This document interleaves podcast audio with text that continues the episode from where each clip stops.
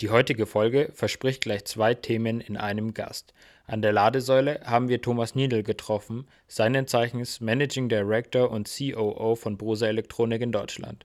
Im Bereich der Ladeinfrastruktur haben wir vor allem über die Themen induktives Laden und Onboard-Chargern geredet. Zwei extrem spannende Themen, die das Laden von E-Autos maßgeblich bestimmen können. Es gab viel zu erzählen und was es mit Snack Charging auf sich hat. Das hört ihr in der neuen Folge Ladeweile. Viel Spaß! In einer Welt voller Batterien spielt das Laden eine wichtige Rolle, gerade bei Elektroautos. Und während das Auto an der Ladestation steckt, nutzen Tobias Wagner und Lukas Bobinger die Ladeweile und sprechen über die Höhen und Tiefen der Ladeinfrastruktur. Spannendes Fachwissen trifft auf geladene Gäste. Ein Podcast wie ein guter Ladestopp. So kurz wie möglich, so viel wie nötig.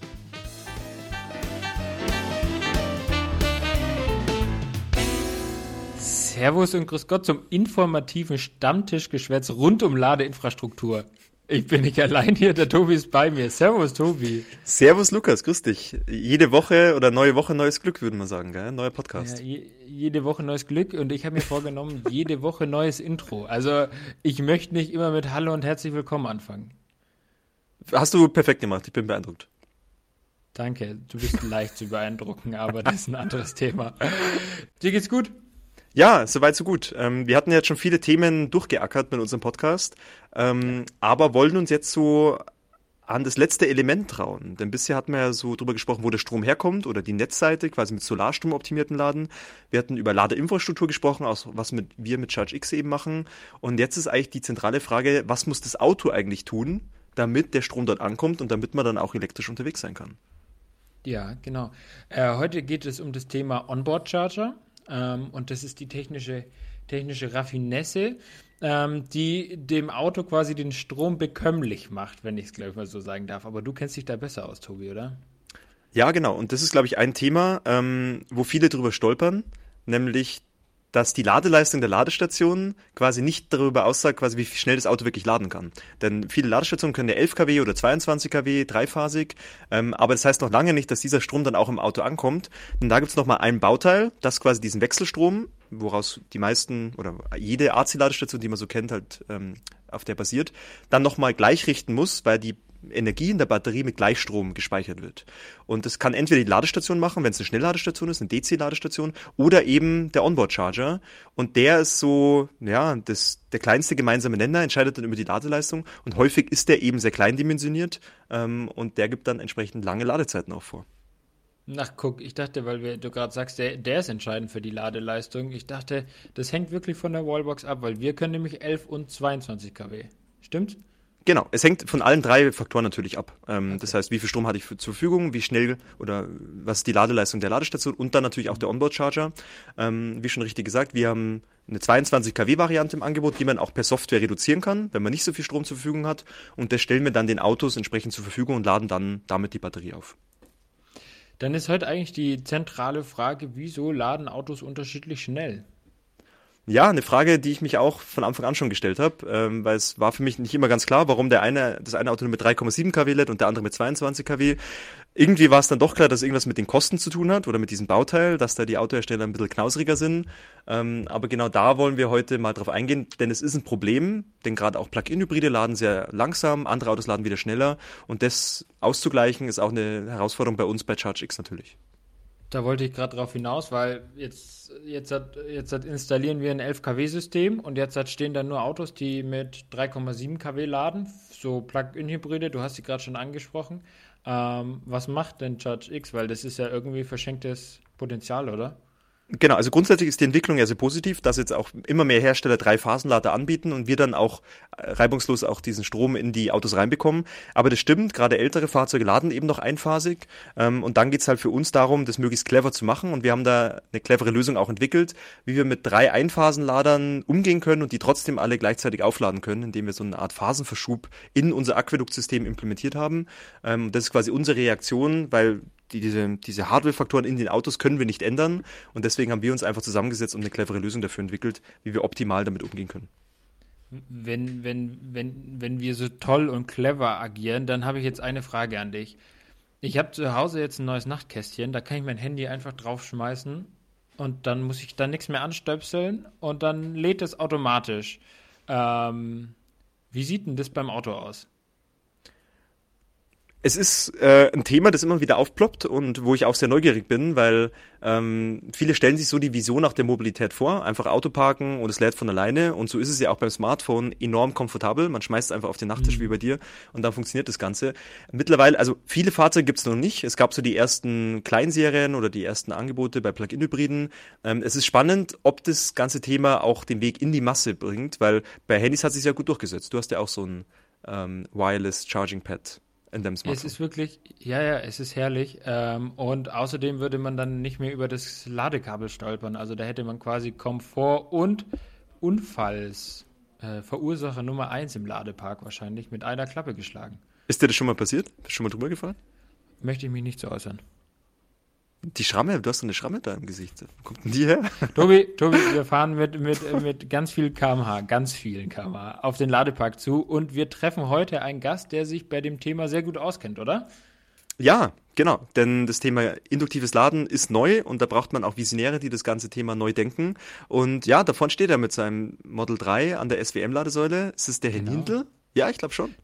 Das ist der Herr Thomas Nindl von der Brusa Elektronik. Grüße, Herr Nindl. Ja, grüß Gott, Banan, servus. Wie man so alles trifft an der Ladestation. Ja, genau. Einfach herrlich, wenn man in München bleibt, da wird man noch mit Grüß Gott be be be begrüßt. Das ist einfach gut. Genau, ob, ob, äh, ob, dem, äh, ob man gläubig ist oder nicht, es ist einfach ähm, die Begrüßung in, in, Bayern. Passt. Äh, das passt auf alle Fälle. Mir wurde auch mal gesagt, man soll das vermeiden, um dann nicht anderen Leuten auf den Schlips zu treten, aber da schauen wir mal drüber hinweg heute, gell? Genau, das sehen wir sehr entspannt. Herr Nindl, ähm, wollen Sie kurz ein paar Worte zu sich sagen, dass wir, dass wir Sie besser kennenlernen können? Ja, genau. Also ich stehe hier nicht nur blöd an der Ladestation rum, sondern wir ähm, entwickeln auch dort äh, tatsächlich in dem Thema. Ich bin also ein Elektromobilist aus Überzeugung und auch im Beruf ähm, entsprechend ähm, dort verankert. Ursprünglich habe ich mal Elektrotechnik studiert, eine Weile ist her, dann einen Schwerpunkt Nachrichtentechnik und habe eigentlich die meiste Zeit meines beruflichen Werdegangs ähm, der, im Bereich äh, Kommunikationstechnik verbracht und dort bis zum Schluss ähm, in, in, in, der Chip-Generation von Qualcomm mitgearbeitet. Das sind in den Smartphones, das die meisten von ihnen in der Hand halten. Und ähm, so hat dann auch Qualcomm ähm, später ähm, in 2012 sich entschieden, in andere ja, Unternehmensbereiche, Applikationsbereiche reinzugucken. Und da war ein Bereich Induktivladen und das Thema Induktivladen in kleinen Spannungen, kleinen ähm, Leistungen war ja schon bekannt, äh, Smartphones zu laden oder die kleinen ähm, Devices, die man so zu Hause hat, die Airplugs und so weiter. Und dann hat man sich gedacht, wenn wir in den Automotivmarkt einsteigen, warum steigen wir denn nicht ins Induktivladen für E-Fahrzeuge ein? Und dann war der, die Zündung gegeben und dann hat man für dieses Team ähm, Mitarbeiter gesucht, die das Team aufbauen, ein kleines Startup innerhalb einer größeren Firma und da, da war ich der Mitarbeiter Nummer 4 oder 5 und haben quasi das Ding hochgezogen und das Thema Induktivladen vorangetrieben. Das klingt gut. Für uns sind Sie Mitarbeiter Nummer 1. Das wollte ich nur noch mal kurz anmerken. okay. Ja, im Prinzip, wie gesagt, das war bis 2012. Ähm, also 2012 war der Startschuss. Dann haben wir das ähm, soweit entwickelt, dass man mit 3,7 bis 22 kW induktiv laden konnte. Ähm, wir haben das in vielen verschiedenen Pilotprojekten und verschiedenen Fahrzeuginstallationen bewiesen, dass es funktioniert. Es fehlte halt äh, noch am Standard. Eine Standardisierung war wichtig, dass man das Thema in den Standard reinbekommt, dass man in Buxtehude, in Singapur oder in Freilassing laden kann.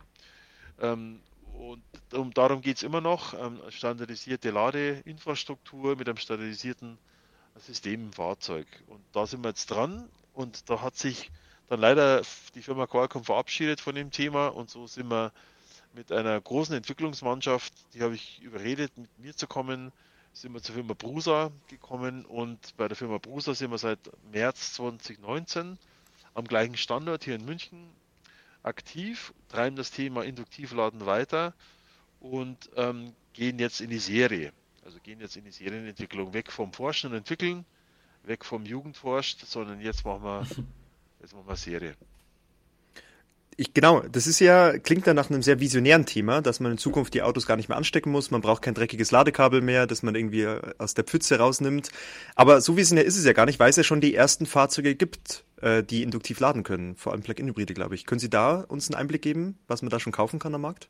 Genau, das war der Startschuss 2015, da hat die Firma Prusa ähm, das erste System entwickelt in Serie, das war ein 3,7 kW System. Ähm, das war bestand aus zwei Elementen, eben einer Bodenplatte, ähm, wo alles drin vereint war, wo sie quasi direkt an die Steckdose angesteckt haben. Und diese Bodenplatte hat dann mit 85 Kilohertz, das ist magnetische Resonanz, ähm, mit 85 Kilohertz diese Leistung ins Fahrzeug übertragen. Das war ein BMW 530e und das ging dann 2018 in Serie und konnte dann als Zubehör ähm, käuflich erworben werden. Leider hat BMW nur eine limitierte ähm, Serie da aufgelegt und so war das dann ähm, relativ nur von kurzer Dauer. Mhm. Herr Nindel, ich habe dazu gleich mal eine Frage. Man hat da immer, also zwischen äh, Schreckensgeschichten und, und, und, so ein bisschen Anwendungsthematiken, ich habe immer gehört, dass man exakt das Auto da drüber stellen musste. War dem wirklich so? Das ist äh, nicht richtig. Das muss man bei der Zahnbürste, die muss man exakt reinstecken, damit sie lädt. ähm, ähm, tatsächlich ist es so, dass äh, da ein Toleranzfeld ähm, definiert wurde. Das wurde tatsächlich schon standardisiert, also international hat man sich geeinigt, dass man in Fahrtrichtung plus minus 75 mm erlaubt und quer zur Fahrtrichtung plus minus 100 mm, also 10 cm erlaubt. Das heißt, man konnte auch mal äh, schräger einparken, wenn der Nachbar schlecht ähm, gestanden ist oder wenn es nach vorne mhm. oder hinten weniger Platz gegeben hat, konnte man in dieser Toleranzzone plus minus 75, plus minus 100 eine, ein großes Feld quasi, das hatte man frei zur Verfügung. Und immer in, innerhalb dieses Feldes war die Kopplung oder ist die Kopplung gut genug, um gut Leistung zu übertragen.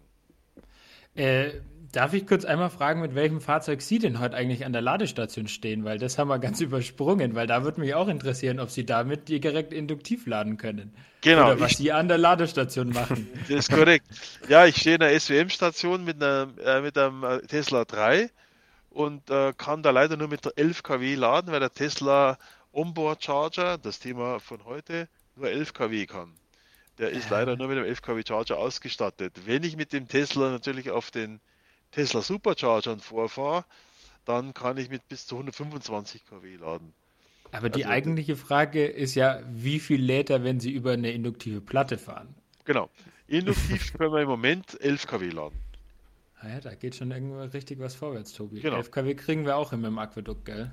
Genau, ich würde auch vermuten, 11 kW reicht da vollkommen aus, weil ähm, es ist ja eher für die heimische Garage gedacht, oder da würde ich jetzt das Produkt eher vermuten, quasi der komfortable Nutzer, der ähm, quasi einfach parkt und dann nach Hause geht. Aber sind die Anwendungsfälle mittlerweile breiter, dass man das auch im öffentlichen Bereich anwenden kann? Wie, so, wie sind, ist da so Ihre Einschätzung, wie es weitergeht damit?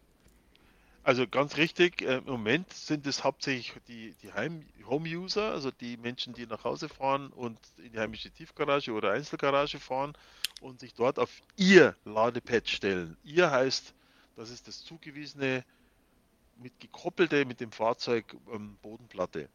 Ähm, wenn wir jetzt aber ähm, in die Masse gehen wollen, einen breiteren Markt erschließen wollen, dann möchte der Nutzer oder die Nutzerin auch am ähm, Obi-Parkplatz laden oder in der Tiefgarage der Firma laden oder vom Kindergarten kurz nachladen, wenn man das Kind abliefert und reingeht. Ähm, die halbe Stunde, die zehn Minuten, die Viertelstunde, da steckt keiner Kabel ein, da geht keiner hin und zieht die Karte durch oder gibt einen PIN ein. Abstellen, aussteigen, wenn, wenn ich wiederkomme, habe ich ein paar kWh, ein paar Kilowattstunden geladen. Das ist die Idee hinter dem Induktivladen. Dazu muss es aber standardisiert sein damit man mit jedem Auto auf jeder Station stehen kann und entsprechend ähm, ähm, ja, überall laden kann. Und das ist, das ist das Ziel, wo wir hinwollen. Weil das ist ein ganz wichtiger Punkt. Ich denke, das Thema Elektromobilität wird bloß durch die große Masse kommen, wenn man wirklich jeden, jede Standzeit auch zum Laden verwendet. Und viele Leute haben doch eine Hemmschwelle, wenn sie irgendwie fünf, sechs Minuten irgendwo stehen, dann das Ladekabel rauszunehmen, anzustecken, zu autorisieren. Ähm, und gerade durch das induktive Laden kann man diese Zeiten halt auf ein Minimum reduzieren und wirklich jede Sekunde, wo das Auto steht, zum Laden verwenden. Und ich glaube, das ist der große Vorteil, weil das summiert sich dann auch, wenn man das regelmäßig macht, kriegt man da dann auch sehr, sehr viel Energie in, das, in den Akku rein. So ist es. Und das Ziel wäre, ähm, möglichst viele Lade, ähm, Stationen zu installieren, sodass man als Nutzer jederzeit ähm, nachladen kann, wenn es denn gerade passt, sogar an der, an der Ampel, wenn Sie warten. Ähm, mhm. Wir haben Versuche durchgeführt mit halb semidynamischen Laden. Das heißt, Sie haben jetzt am Georg-Brauchle-Ring die mittlere Spur. Ähm, dort ist die Ampel Tag und Nacht geschaltet. Das heißt, die ist Tag und Nacht mal zwei Minuten rot. Jetzt kann ich an der mittleren Spur nach vorne fahren, die ist reserviert für E-Fahrzeuge und dort wird ähm, auf der Länge von 50 Metern kann man nachladen. Das heißt, mein Zeiger im Auto, mein, mein Batterieanzeiger ist immer grün, weil ich den ganzen Tag irgendwo nachlade. Wir nennen das Snack Charging, also Brotzeitladen. Also gerade da, wo es halt gerade geht, lade ich nach. Aber ist das eine Idee von Ihnen oder haben Sie da die Straße schon aufgegraben und da Ihr Pad montiert? nee, nee, das, die, die, die gibt's, da gibt es schon Strecken. Also die gibt es noch nicht live in Farbe. Ähm, die Strecken gibt es als Pilot. Wir haben ein mhm. Pilotprojekt ähm, gemacht in Frankreich, in Versailles. 100 Meter ähm, Ladestrecke, dynamisches Laden mit 22 kW.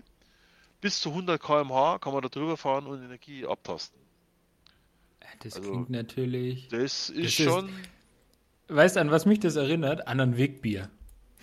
Wenn man sich wenn man, wenn man sich für unterwegs noch ein Bierle mitnimmt. So, das ist zwei Fliegen mit einer Klappe. Genau, genau aber wie gesagt, es ersetzt halt nicht das DC-Schnellladen, wenn man auf der Langstrecke unterwegs ist und ähm, praktisch München-Berlin fährt, dass man in der Hälfte der Strecke mit richtig dick DC nachlädt, wo man einfach sagt, das ist die Kaffeepause, dort gebe geb ich es geb mir jetzt mit 100 kW. Ja. Genau. Das ist auch ganz unsere Meinung, dass es halt sehr facettenreich ist und für jeden Use Case auch andere Lademöglichkeiten benötigt. Ähm, bei uns ist das Thema Installation immer ein sehr wichtiges. Und Sie haben jetzt schon angesprochen, in der Tief- oder in der eigenen Garage steht dann so ein Ladepad. Kann man das dann mit der Installation vergleichen wie eine normale Wallbox, dass man da ähm, die entsprechenden Ladekabel hinlegt und auch der Aufwand ungefähr vergleichbar ist, bis auf das, dass es nicht an der Wand ist, sondern am Boden? Ganz genau. Ganz genau der gleiche Aufwand, selbe Installationsaufwand. Wie gesagt, wir verzichten eben ähm, auf die Wallbox bei uns ist alles, was ähm, die Leistungselektronik, alles, was man braucht, in der Bodenplatte integriert. Dort ist dann sogar ähm, ein Lüfter integriert, also um die Leistungselektronik zu kühlen.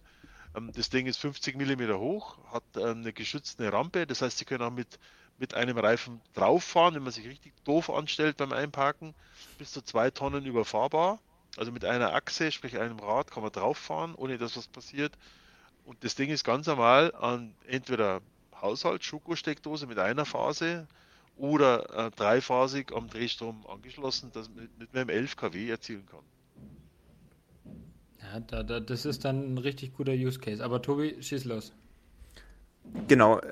Ein, also es klingt ja eigentlich nach nur Vorteilen, dass man im Endeffekt das deutlich den Komfort erhöhen kann. Jetzt ist natürlich die Frage quasi, wenn man nicht kabelgebunden, nicht konduktiv lädt, wie es denn mit der Effizienz aussieht. Also normalerweise hat man seine 11 kW-Leitung, steckt den Stöpsel an, hat einen sehr effizienten Onboard-Charger und dann landet davon auch sehr, sehr viel in der Batterie. Was hat sich denn da die letzten Jahre getan? Weil das war immer so ein Ruf, den dem induktiven Laden so mitgeschwirrt ist. Hat sich das gelöst? Kommt da auch viel in der Batterie an? Gute Frage. Die, der Wirkungsgrad im, beim konduktiven Laden, beim konduktiven AC-Laden, wirklich von der Steckdose, Drehstrom oder einphasige Schuko bis hin in die Batterie, DC, also wo die 400 Volt hinten ankommen, sind circa 96, 95, 96 Prozent Wirkungsgrad. Beim Induktivladen sind wir bei 92 Prozent. Also von der Steckdose bis an die Batterie 92 Prozent, das heißt 8 Prozent ähm, gehen tatsächlich nur verloren. Interessanterweise, ähm, die Verluste sind nicht im Luftspalt, also nicht in der Übertragung von der Bodenplatte in die Fahrzeugplatte. Dort ist der Wirkungsgrad fast 98,5 ungefähr, 98,7 Prozent. Ähm, die Verluste sind tatsächlich im Wandel. Also quasi wir äh, richten ja gleich. Erstmal machen wir Wechselrichtung, dann machen wir wieder Gleichrichtung also wir haben dann äh, tatsächlich Schaltungsverluste äh, in, in, der, in, dem, in den äh, Geräten selbst, aber dort sind die wesentlichen Verluste zu verzeichnen, aber im Prinzip mit 92 Prozent kann man, kann man sich schon sehen lassen.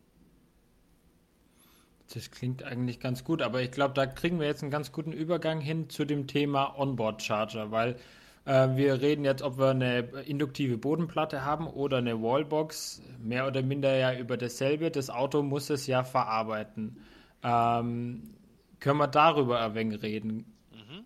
Passt auch gut zu unserem Produktportfolio, äh, weil die Firma Prusa seit 1985 aktiv ist. Ähm, Brusa ist kein Kunstname, das ist der Josef Brusa. Den können Sie mal googeln, dann sehen Sie den auf einem Kitcar sitzen. 1983, wo er sich einen, einen Elektromotor eingebaut hat, ein Solardach drüber. Und ist er die Tour de Sol gefahren, hat die gewonnen. Also das ist nicht mhm. irgendein Spinner, sondern der Typ hat's drauf. Also der hat das richtig im Blut. Der hat Elektromobilität im Blut und hat 85 die Firma gegründet mit drei Mitstreitern und hat die so ähm, einfach ausgerichtet, dass ausschließlich Produkte für die Elektromobilität entwickelt und produziert werden. Dazu gehören Onboard-Charger, dazu gehören Brennstoffzellenwandler und dazu gehören ähm, alles, was DC-DC-Wandler, Sie müssen sich vorstellen, äh, die Batterie hat ja 400 Volt bei den meisten Autos, bei den Taycans äh, sogar 800 ähm, haben sie aber trotzdem ein Bordnetz äh, mit 12 Volt ähm, und 48 Volt. Das heißt, die brauchen dort auch Wandler. Ähm, alle diese Produkte werden von Prusa entwickelt und äh, werden ähm, in der Automotive-Welt eingesetzt.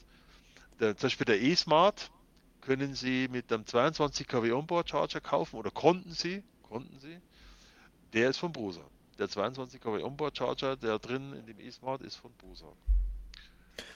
Das ist genau die Frage, die alle, glaube ich, bewegt. Ähm, man hat zwei Autos nebeneinander stehen, die haben vielleicht sogar die gleiche Batterie. Der eine ist von Nissan, der andere ist, ist von, von Smart und der eine lädt halt einen Bruchteil der Leistung. Und man fragt sich halt schon, warum ist es eigentlich so? Ich meine, uns ist es klar, weil dieser Onboard-Charger halt anders ist. Aber was bewegt die Autohersteller dazu, eben kleinere, einphasige Onboard-Charger einzubauen oder halt äh, komfortable, dreiphasige mit höherer Leistung? Welche Faktoren spielen damit rein? Kosten, Kosten, Kosten. Es geht immer ums Geld. Es geht immer ums Geld, Größe, Größe und Kosten.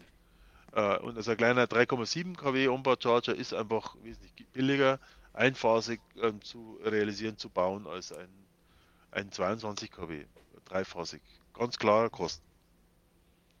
Ansonsten gibt es keinen Grund, ähm, es nicht zu tun. Die meisten Ladesäulen, jetzt bei der SWM zum Beispiel in München, die, die können 22 kW. Hm. Und das, da, das, genau das ist, glaube ich, ganz vielen Leuten nicht klar. Sie sehen diese 22 kW und erwarten halt automatisch, dass das dann auch reinfließt, aber da ist halt noch dieser begrenzende Faktor mit drin, der das Ganze halt den Spaß ein bisschen verdirbt, ja. Genau. Genau. Mein Tesla, also der ist eigentlich flott unterwegs. Ich habe eine ziemliche Rakete, ziemliches Geschoss mit dem Ding. Aber beim Laden AC äh, ist wirklich, es ist, es ist schon lausig. Ja. Also 11 kW ist nicht viel. Und wo wird sich das Ganze hinentwickeln? Weil mittlerweile gibt's ja, auch beim Smart, das beste Beispiel, kostet der 22 kW-Lader ja Aufpreis. Haben das die Autohersteller begriffen, dass man, dass der Kunde das wünscht? Weil früher war es halt so, friss oder stirb, der lädt einphasig, ähm, take it or leave it. Mhm.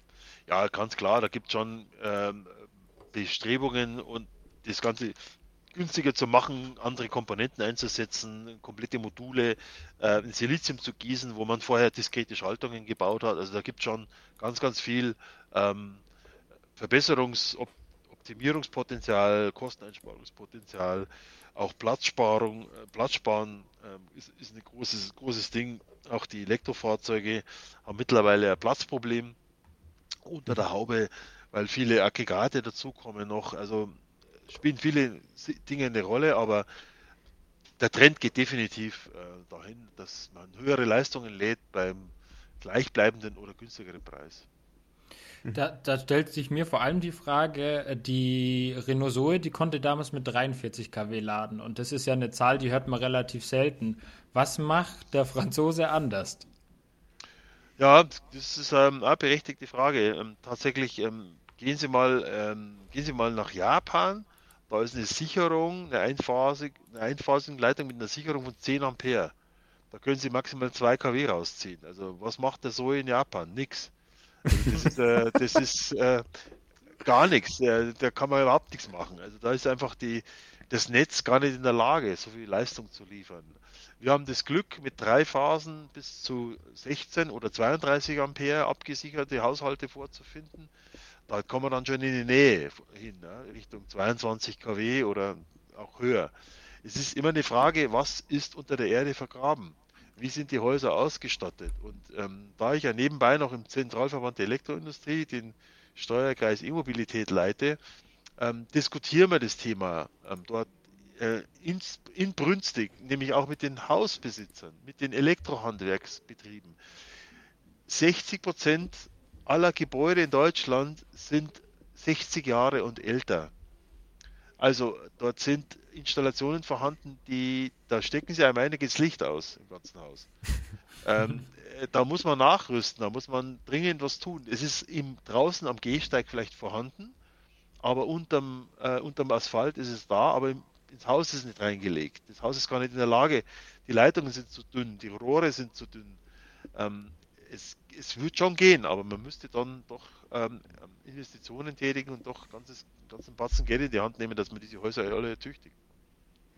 Genau, also die, die, der Strom muss natürlich vorhanden sein, aber ich glaube, das Auto, die Leute schätzen halt die Flexibilität, dass sie halt zum Beispiel an der SWM-Säule, wo wir jetzt gerade stehen, halt dann auch die 22 kW reingeladen bekommen.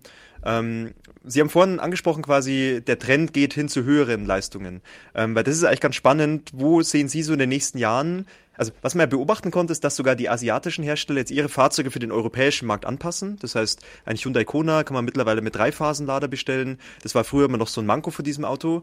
Da hat sich was getan, aber wo, und Beispiel Audi e-tron, da kann man gegen Aufpreis jetzt einen 22 kW Lader bestellen und standardmäßig hat man 11 kW Lader. Ähnliches war früher auch bei den Teslas. Wo denken Sie in den nächsten fünf Jahren, wie wird so das Standardportfolio aussehen der Autohersteller? Also ich hoffe natürlich, dass alle auf Induktivladen umsteigen. äh, ist ja klar, geschäftliches Interesse ist eindeutig. Äh, nein, Spaß beiseite. Tatsächlich, ähm, ich bin mir sicher, äh, dass wir mit DC-Schnellladen auf den Langstrecken Erfolg haben werden. Das ist das, was der Verbraucher möchte. Wenn er in Urlaub fährt, wenn er größere ähm, Strecken über, über, überbrücken möchte, ist das, ist das das Maß der Dinge. Und einfach, wenn man zehn Minuten, Viertelstunde auf die Toilette geht oder in Kaffee sich zapft, dann ist es ähm, akzeptabel. Und das ist gesetzt. Und jetzt ist die Frage, was ist zu Hause, was ist im, am Kindergarten, am Supermarkt, in der Firmengarage gewünscht oder was reicht da aus? Und da reichen meines Erachtens 11 respektive 22 kW locker aus. Wenn man nämlich das Thema Snack Charging nimmt und am Tag fünfmal nachlädt, eben induktiv, komme ich auch mit der kleineren Batterie aus weniger Gewicht, günstigeres Fahrzeug, weil ich ja am Tag fünfmal nachlade. Ich finde die Begrifflichkeit Snack Charging super passend, weil man kennt es so in der Corona-Zeit, wo man immer zwischen Wohnzimmer und Küche hin und her läuft. Ähm, da passt es auch ganz gut. Und man kennt es ja auch von den Bussen. Da glaube ich nennt man das Ganze Opportunity Charging, dass man genau. quasi immer, wenn ein Bus irgendwie steht und der steht ja an so einer Bushaltestelle auch mal schnell fünf, sechs Minuten, dass man dann mit hohen Ladeleistungen über so einen Pantographen von oben nachlädt. Und dadurch, ja, der Hauptvorteil ist einfach die kleinere Batterie und dadurch die Ressourcenschonung, weil man das anders dimensionieren kann. Genau, in den Anfängen bei Qualcomm Halo, wenn ich da kurz ähm, einen Ausflug nachher machen darf, zurück ins Jahr 2011, gab's, ähm, haben wir einen Piloten gemacht in der Stadt Genua. Da haben wir mit 60 kW ähm, zwei Busse geladen, die auf so einer Ringlinie fuhren und die an jeder zweiten Haltestelle induktiv mit 60 kW geladen wurden. Un unsichtbar.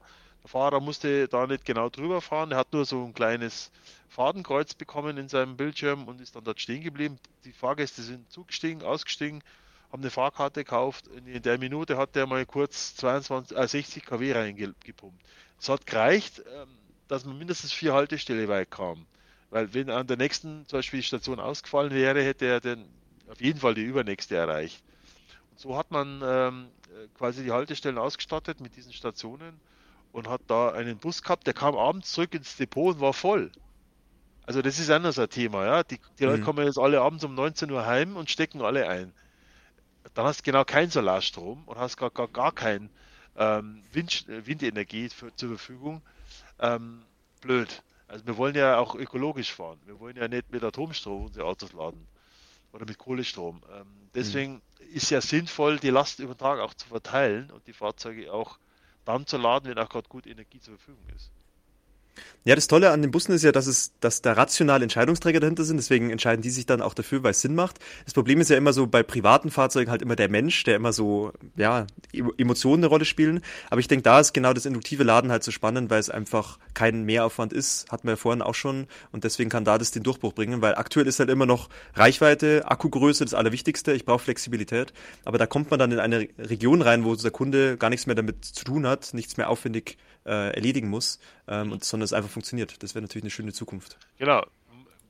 Einfach funktionieren. Sie haben es richtig gesagt. Also der, der Kunde will sich nicht aufhalten mit dem Wort tanken. Ja, das ist im äh, Fern. Ja. Das Wort tanken sollte eigentlich irgendwann einmal verschwinden. Mhm. Aus dem Sprache, dass man einfach sagt, ich, meine Batterie ist immer voll. Ähm, ich muss mich da nicht groß kümmern. Ich kann in der Stadt rumfahren. Ich, hab, ich weiß, es gibt ähm, überall Möglichkeiten nachzuladen.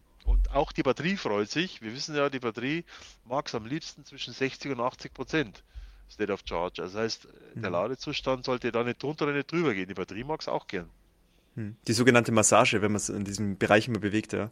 Nee, und genau. ich glaube, ein spannendes Statement, das da auch gut reinpasst, ist eigentlich, dass wir genug Energie für alle Elektroautos haben. Wir exportieren ja teilweise sogar mehrere Terawattstunden jedes Jahr ins Ausland. Es geht mehr um die Leistungsspitzen und dass wir quasi nicht alle Autos gleichzeitig laden können. Genau. Und dieses verteilte, also ich merke mir jetzt das Snack Charging, äh, das gefällt mir richtig gut, das nehme ich jetzt jeden Tag, ja. ähm, damit kann man das ja. Trade, Trademark. Ich habe noch eine Frage und da habe ich, glaube ich, die zwei richtigen Kandidaten heute dabei. Ähm, wieso laden wir, also wieso gibt es einen Onboard-Charger? Wieso packt man eigentlich nicht diese Umwandlung in die Wallbox? Und da habe ich mit Tobi mit, mit einem Wallbox-Hersteller und Sie, Herr Nindel, mit dem Onboard-Charger doch. Wieso verschmelzt man das nicht und packt es aus dem Auto raus? Vielleicht sage ich noch ganz kurz was dazu. Also es ist ein valider Punkt, dass man theoretisch das AC-Laden komplett streicht und alles mit DC-Laden im Endeffekt macht, weil technisch wäre es kein Problem. Ähm, die Frage ist nur, dadurch steigen halt die Kosten ähm, und der Aufbau von Ladepunkten bekommt einfach eine weitere Hürde. Und aktuell ist es halt unglaublich günstig, so eine AC-Wallbox zu installieren, weil da eigentlich wenig teure Komponenten drin sind. Deswegen bauen wir auch ein AC-Ladesystem zu einem kostengünstigen Preis. Und dadurch kann man halt die Infrastruktur aufbauen, brauchen aber halt im Auto dieses Bauteil. Das ist der, die eine Sichtweise ähm, warum, glaube ich, das Thema AC-Laden schon noch eine Daseinsberechtigung hat, weil zum Beispiel auch das Thema Notladung, Schokoladung einfach auch im Hinterkopf drin ist und sagt, ich kann wirklich überall aufladen, egal wo Strom ist, äh, ich komme immer an mein Ziel. Ich glaube, der spielt da schon mit dran. Aber möglich wäre es, Herr Niedel. Was ist denn Ihre Meinung dazu? Ja, stimme zu. Ähm, auf jeden Fall. Also der Unterschied ist klar. Sie haben es ja gerade erläutert. Ähm, der, der, die Batterie will ja nur Gleichspannung. Also ist die Frage, wo kommt die Gleichspannung her? Kommt sie bis im Auto? Ähm, dann quasi gleichgerichtet oder kommt sie direkt durchs Kabel schon rein? Es ist eine Frage, ähm, wieder die Frage der Kosten. Ja? Wer übernimmt welche Verantwortung? Und ähm, wenn man beim Induktivladen schaut, ähm, die, die, auch die Größenverhältnisse und auch die Kostenverhältnisse sind ähm, drei Viertel zu ein Viertel. Also drei Viertel kostet die Bodenseite und also die meiste Intelligenz drin, ein Viertel die Fahrzeugseite die Fahrzeughersteller lieben das, dass sie quasi die Kosten auslagern können. Möglichst viel raus, mhm. möglichst viel rein. Intelligenz in den Boden. Sie müssen wissen beim Induktivladen, wir müssen den, die Platte überwachen auf Fremdkörper. Äh, das ist ein Magnetfeld da drauf, in Induktionsherd.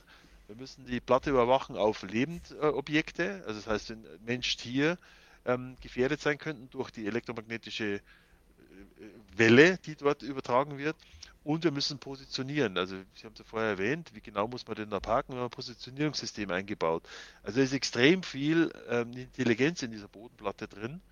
Und das hätte, da haben wir früher mal den Ansatz gewagt, diese Intelligenz ins Auto reinzupacken. Das Positionieren, hm. die Fremdkörperüberwachung, dann hat der Autohersteller gesagt, bloß nicht, ja, dann wird das zu teuer.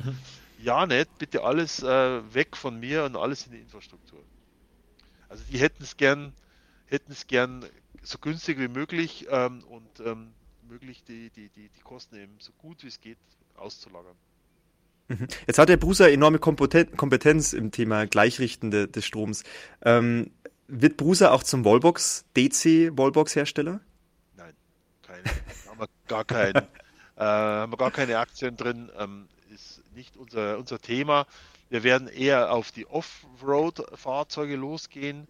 Wir gehen auch die Brennstoffzellen ähm, äh, los, die, diese Dinge, wo ähm, Brennstoffzellen Sinn machen. Im Pkw machen es keine meines Erachtens, aber im Schwerlastverkehr, in großen Maschinen, ähm, dort macht es Sinn. Ähm, zum Beispiel, ähm, nehmen Sie mal einen Mülllaster, ähm, der tatsächlich zwei Drittel seiner Energie verbrutzelt hinten an der Presse. Also hinten an der Presse wird zwei Drittel des Diesels verbraucht. Nicht vorne am Fahrzeug, wo das hm. Fahrzeug rumfährt, sondern hinten. Also wenn Sie die Presse hinten elektrifizieren würden und dort eine, eine Brennstoffzelle einbauen, dann hätten Sie einen, einen unfassbaren Gewinn an und unfassbare Energieeinsparung. Mhm. Also das sind schon, da, da gibt es ganz viel Potenzial, da ist ganz viel ähm, drin. Da muss man nicht nur in, in den Pkw-Bereich schauen, da, da, kann man durchaus ähm, andere Applikationen wie den Schwerverkehr Busse, Lastwagen, Schiffe, Ähm, da gibt es für die Brennstoffzelle eine ganze Menge. Also da sehe ich, da sehe ich auf jeden Fall die große Zukunft drin äh, in, dem, in dem Bereich. Aber Ladesäulen, also alles, was da rausgeht in die Infrastruktur, Industrie, das ist nicht unser, unser Geschäft. Mhm. Dafür gibt es ja andere Firmen aus München. Genau. genau. Nee, also ich schaue gerade auf den Akkustand. Also wir nähern uns ja schon den 100 Prozent, weil wir uns wieder verratscht haben. Aber Herr Nindl, plaudern Sie doch mal aus dem Nächstkästchen. Welches Auto der nächsten Jahre wird denn mit dem induktiven Ladepad von Buser ausgestattet sein? Uh, da, das Nächstkästchen ist, das ist verschlossen, das darf ich nicht aufmachen. Ähm, da gibt es, ähm, da gibt es schon Serienstarts, da gibt es schon Vorentwicklungsstarts, aber da kann ich leider nicht drüber reden. Das ist, ähm, ähm, es wird auf jeden Fall, Sie werden in Deutschland was sehen in den nächsten Jahren. Äh, wer ein bisschen eher dran ist, dass man reden darf, ist äh, Hyundai. Die kommen 2021 mhm. mit einem Fahrzeug mit in Induktivladen. Ich glaube, das sind zwei ihrer, äh, zwei ihrer Flagship-Autos, also die größeren Fahrzeuge. Ähm, die kommen sicher und ich denke mal, sie werden 2023 werden sie die ersten Serienfahrzeuge sehen von großen Herstellern mit Induktivladen. Aber da kann ich leider ähm, mehr kann ich leider nicht sagen. Ein Versuch was wert. Genau. Wir machen das Mikro einfach kurz aus und dann können Sie uns jetzt. Sehr genau. Sehr gut. Dann.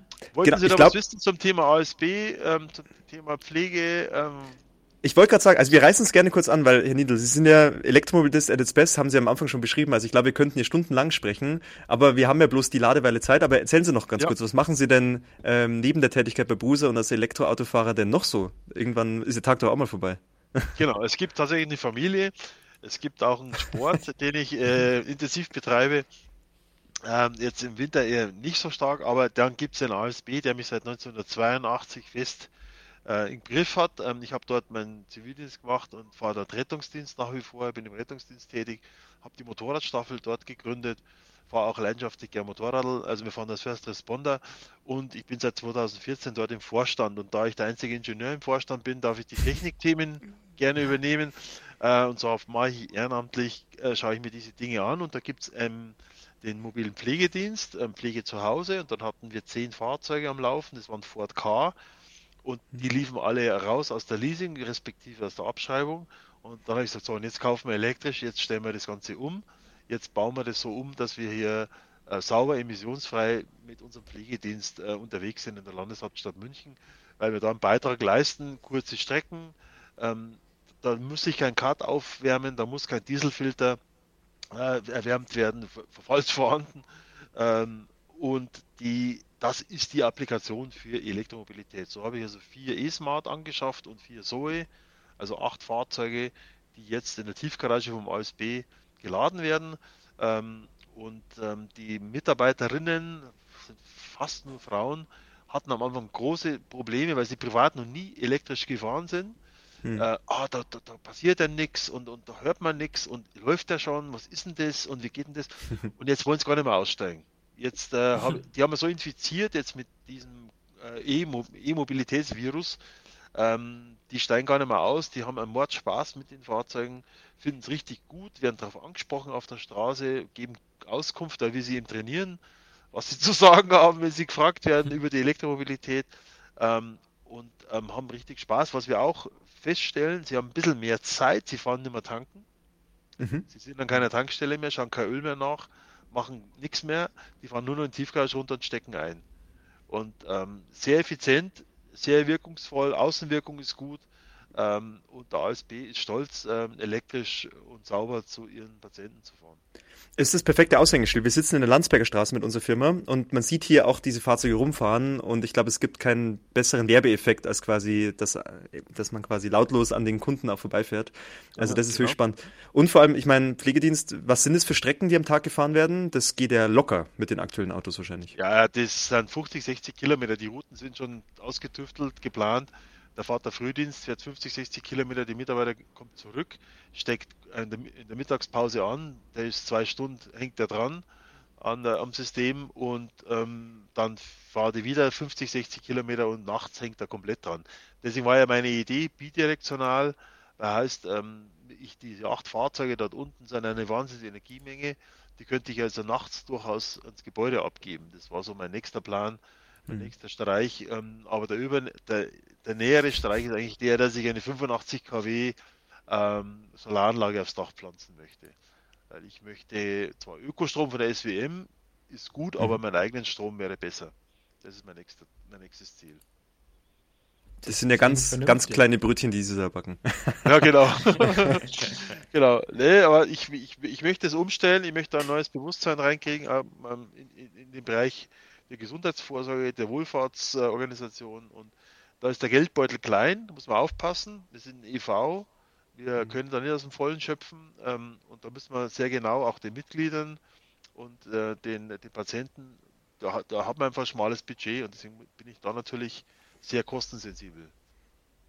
Aber gerade deswegen hat es ja trotzdem funktioniert, denke ich mal, oder? In diesen genau, Gesamtkostenbetrachtungen genau. ist das ja das Schöne, dass es eigentlich äh, kein Mehraufwand ist oder keine Mehrkosten verursacht. Korrekt, nach sechs Jahren sollte eine schwarze Null stehen äh, und das werden wir hinkriegen.